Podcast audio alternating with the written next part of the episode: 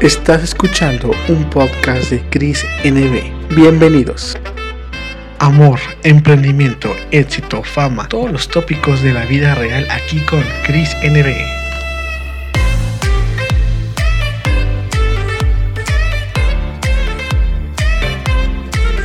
¿Qué tal amigos? ¿Cómo están? Bienvenidos al podcast de Chris NB y bueno, pues hoy tenemos a un invitado, pues la verdad es que me llena de su nombre así como que vitálico, lleno de vida. Y bueno, él es un cantante que ahorita está dándolo con toda la música y le queremos dar la bienvenida. ¿Cómo estás, Vitálico? ¿Cómo estás pasando? Muy bien, muy a gusto y muy contento de estar contigo aquí en tu podcast. Oye, oye, qué buena onda, ¿eh? O sea, tu nombre tiene una vibra, así como Vitálico, me llena de vibra. O sea, ¿este nombre es el tuyo artístico cómo lo elegiste? Sí, bueno, mi nombre eh, verdadero es Darío Vital, entonces el apellido ya traía eh, algo muy padre, me tocó de pura suerte, ¿no? Así como, como sucede.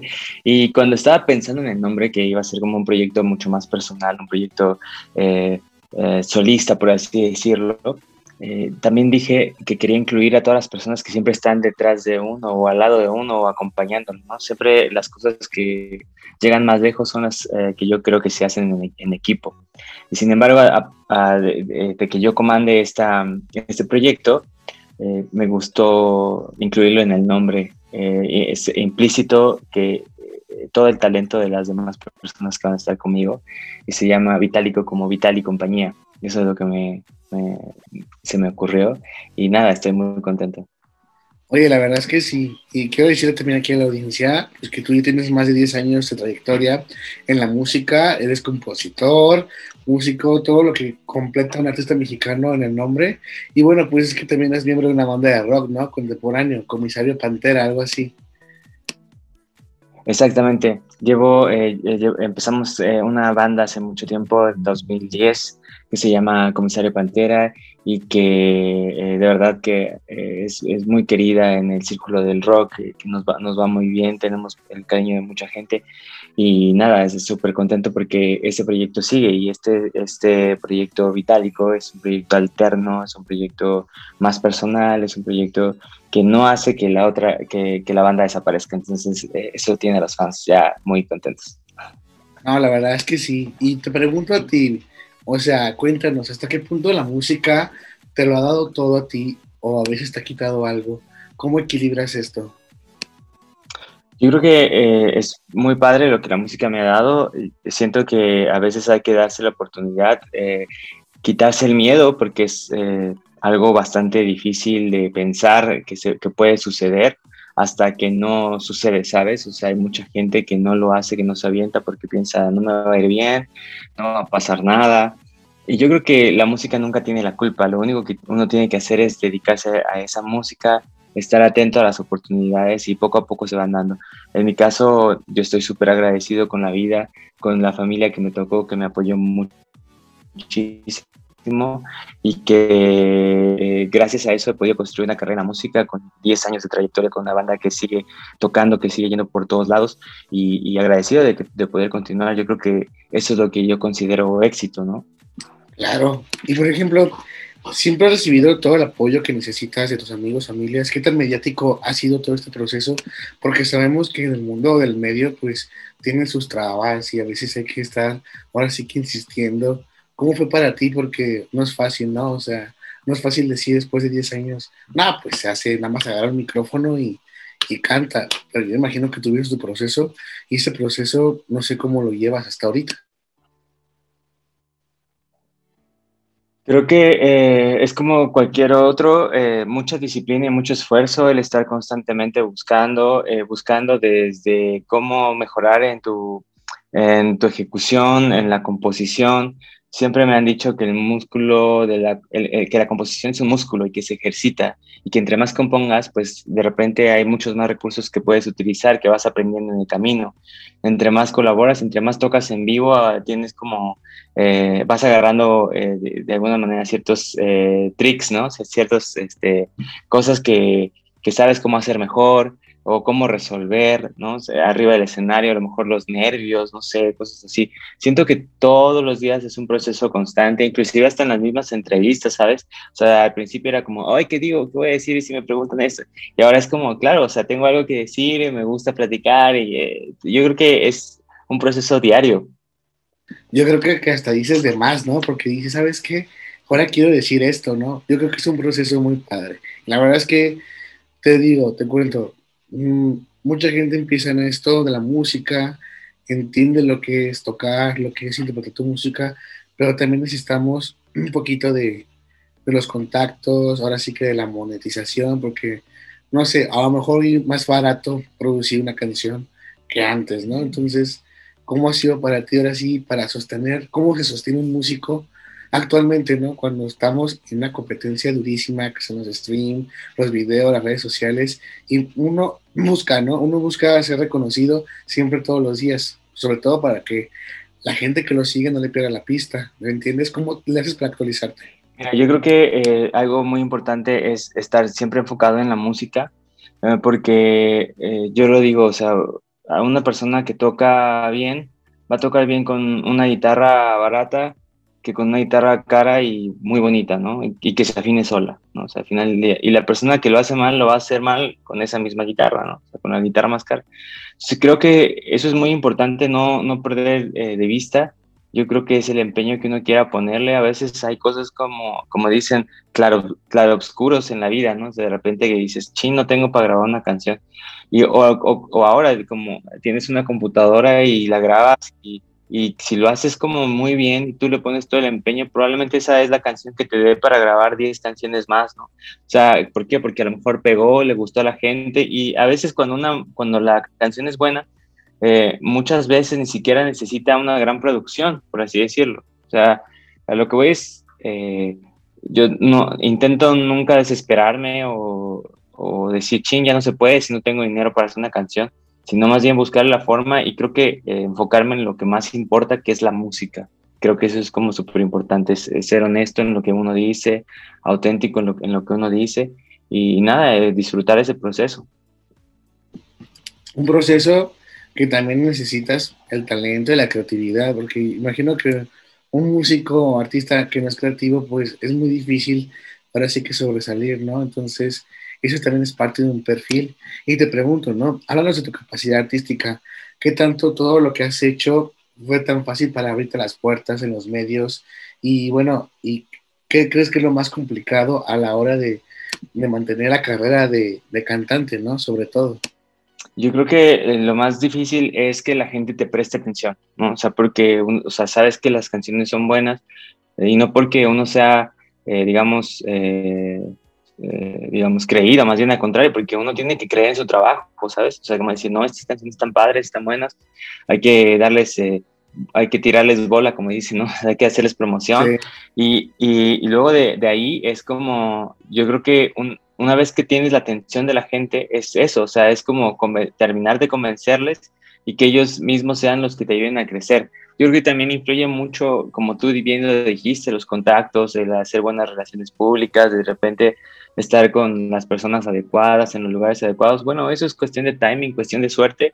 Eh, y, hay artistas que los descubren después de que su carrera terminó, ¿no? O sea, como, oh, estos artistas eran muy buenos, ¿dónde están? No, pues ya, pero ojalá esto no, ojalá no me pase con Vitálico. y, pero bueno, o sea, siempre es cuestión de timing, ¿no? Es como en, el, como en el arte, en la pintura, que Van Gogh murió siendo pobre, ¿no? O sea, a veces es así, es circunstancial, pero eh, la obra sigue siendo igual de buena. Claro, y eso también lo podemos apreciar, el talento en tu música. Fíjate que ahí explorándote y investigándote, ¿no? El tipo de FBI, sabiendo todo de ti. Fíjate que me escuché, me escuché tus canciones, ¿no? Y también tus videoclips, que yo soy más de videoclips. Casi no me gusta escuchar, bueno, sí me gusta cuando voy en el auto o algo así, pero yo soy más de ver videoclips. Y el videoclip que me gustó con la canción fue la de Sin Saber, ¿sabes? Eh, esa canción muy bonita y, y, te pregunto, todo esto que nos has compartido, ahora sí que en, las redes de streaming y YouTube, todo esto viene a partir de, de que tú creas la letra de las canciones, tú compones y sobre todo la inspiración de dónde viene. en tu música? ¿Qué es lo que más te inspira para crear música? Mira, me, me inspiran muchas cosas. A mí me gusta mucho que haya mucha armonía, mucho equilibrio. Intento hacerlo eh, de una manera como muy natural.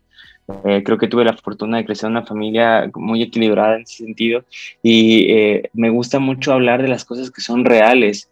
me encanta la fantasía, me encantan los sueños, me encanta todo eso, pero de repente siento que eh, nos perdemos en esa, en esa fantasía, en ese romanticismo y que de repente olvidamos lo que la vida real realmente es y por esa razón no la podemos disfrutar tal, tal cual, ¿sabes? Que lo, que lo más padre de esto de ser músico, de que una canción, todo lo que tú compones y llegas a transmitir, a muchas personas les conecta y eso es lo fantástico de contar historias y poder conectar ahora sí con los sentimientos o las historias de otras personas que dices, wow, me llega esta canción y tú lo sabes porque la cantas, ¿no? Y la otra persona sabe por qué la canta y siempre hay, hay ese sentimiento. Yo creo que el artista desde que toca un instrumento y sabe lo que va a transmitir, pues sabe que esa melodía, esa magia, pues está ahí, ¿no? Y te pregunto, tú que ya llevas mucha trayectoria aquí en la música, ¿cuál ha sido tu momento más feliz que digas, sabes que no puedo olvidar esa presentación o, o, ese dueto? ¿Cuál ha sido para ti tu momento más feliz en la música?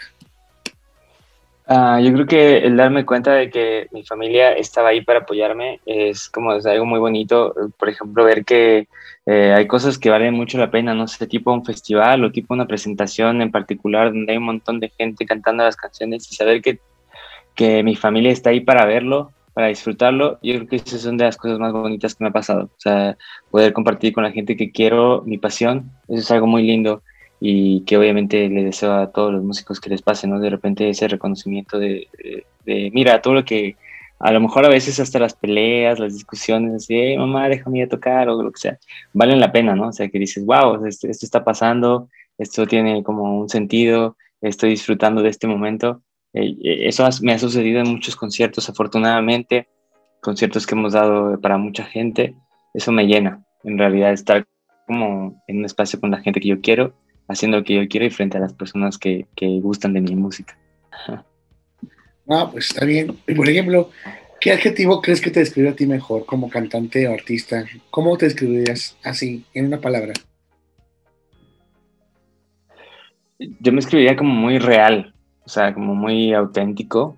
Eso es lo que me gusta, así me gusta sentirme como que las cosas que digo son las cosas que siento y las cosas que escribo o que invento son, son las cosas que, que pienso. O sea, eso es algo como muy, muy, muy importante.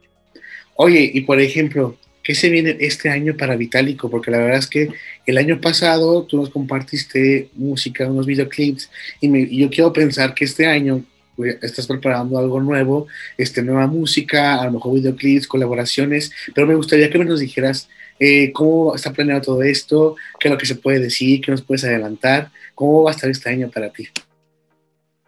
Bueno, ya todo este año está listo, ya tengo un montón de música grabada, inclusive tengo las canciones suficientes para lanzar un un álbum, lo cual me, emociona muchísimo. Le promuevo a Vitálico para que la gente se una a este proyecto, vaya a escuchar las canciones que ya saqué y se preparen para lo nuevo, la nueva música. La verdad es que tengo un montón de, de, de, cosas que mostrar. He estado trabajando con muchas personas, he estado buscando también colaboraciones, he ido cerrando porque es todo un proceso y lo he hecho un poquito complicado, la verdad, la pandemia, que a veces uno no puede salir de casa, no se puede entrevistar con muchas personas eh, por el digamos, como por el miedo, por el respeto también de no provocar ninguna cosa mala, ¿no? Entonces eso ha, retrasado los planes, pero nada, o sea, ya está listo. Eh, eh, por eso yo siempre invito a la gente que se suscriba a mi canal en YouTube, eh, Vitalico MX, que me sigan en las plataformas digitales como arroba Vitalico MX, y que si les gusta mi música, la, la, compartan, la agreguen a su playlist favorito y porque en el día menos pensado ya eh, hago el anuncio del nuevo lanzamiento de música y ahí voy a estar lance y lance música todo, todo este año que viene. Bueno, todo este año más bien lo que sobre y el año que viene. No quiero parar, quiero eh, eh, estar haciendo un montón de música porque cuando haya oportunidad de presentarse en vivo, tener un repertorio ya bastante amplio para poder dar una presentación. Sí, claro, sobre todo eso, tener así como que el clic con la persona, ¿no? Porque a veces dices, ay, puede ser que encaje la canción o tenga el ritmo, pero si no hay ese clic, pues no, no se puede dar. Y por ejemplo, eh, hasta ahorita que, que, nos, que has hecho la música, todo eso, tú solamente te mueves en la música o también tienes otros, ahora sí que otros hobbies, otras cosas que en las que te desenvuelvas también. Eh, no, sabes, o sea, estudié contaduría, estudié la carrera de contaduría en la Universidad Nacional Autónoma hace justo 10 años y me encanta mucho como esa parte de, financiera, esa parte de números, pero eh, creo que la pasión y todo lo, lo aboco a la música totalmente. Fíjate que eso es muy bueno, ¿sabes?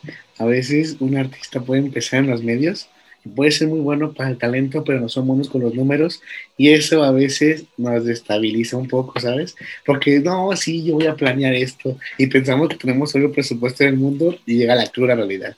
Tú que sabes ya esto de contaduría, ahora sí que sabes manejarte perfectamente y, y puedes decir, ¿sabes qué? Es viable o no viable. Pero ha pasado, ¿no? Que muchos artistas dicen, no, pues gasto, gasto y ¿qué puede pasar, no? Entonces tú ya tienes esto de base, se me hace un plus que digo, wow, o sea, ojalá todos tuvieran también esas bases para que no tuvieran que depender de otras personas que a lo mejor, o sea, ha pasado, ¿no? Que abusan de los artistas de, en esa parte de que, ¿sabes qué? Es esto y esto, y el artista porque no sabe, dice, ah, pues está bien, o sea, hazlo. Y ahora sí que a ti no te pueden contar, oye, esto pasó porque tú lo sabes. O sea, la verdad es que ha de ser padrísimo esto, complementar y qué padre, ¿no? Que más allá de esto también tengas, ahora sí que otras cosas a las que también te puedas adaptar. Y, y esto, más que nada, Vitálico, me gustó mucho estar contigo hoy y quiero decirte muchas gracias por el tiempo. Este, sabemos que a pesar de las fallas y eso, pues terminamos esta entrevista muy bonita y quisiera que te despidieras de la audiencia. Ya sé que dijiste tus nombres de usuarios de redes sociales, pero de otra manera no está de más, de más decirlo para que la gente te siga y sobre todo que tenemos con muchas ansias, no sé cuándo, pero vamos a tener una nueva canción tuya para escuchar. Claro que sí, pues eh, primero que nada, Chris, muchísimas gracias a ti por el espacio, por el tiempo, por las preguntas, por, este, por esta entrevista, que igual estuvo muy agradable, y eh, agradecer a la gente un montón que escucha esta entrevista, que, y no duden en escribirme, en dejarme un saludo, eh, qué, les, eh, qué canción les gusta más, eh, en dónde les gustaría que, que, que, me presentara en algún momento cuando se pueda, y siempre mandarles eh, mis mejores deseos, mis, mis, mis, mejores vibras, y que se sigan cuidando un montón, y que, que en verdad pronto podamos disfrutar nuevamente la música en vivo. Y una petición, ¿eh? A ver si te vas planeando una visita a León y será padrísimo un concierto tuyo acá en León también. Será padrísimo. Claro que sí. Eh, León es, es eh, me gusta mucho eh, ¿Ya has el estado y he, he, estado ahí en, sí, he estado ahí varias veces y nada, me gusta mucho. Entonces, ojalá que ahora pueda regresar, pero con Vitálico y hacer, hacer una presentación. Claro que sí. Pues bueno, amigos, nos despedimos. Él es Vitálico. Síganlo en las redes sociales, sobre todo en las de streaming, porque la verdad no cuesta nada una, poner ahí, guardar playlist, seguir. La verdad es que apoyemos siempre el talento mexicano, que la verdad es que estamos en arranque siempre. Y recuerden que aquí en Etal Crisis, amigos, y nos vemos en otro episodio. Vitálico, te mando un abrazo y me despido de ti. Hasta luego. Abrazo.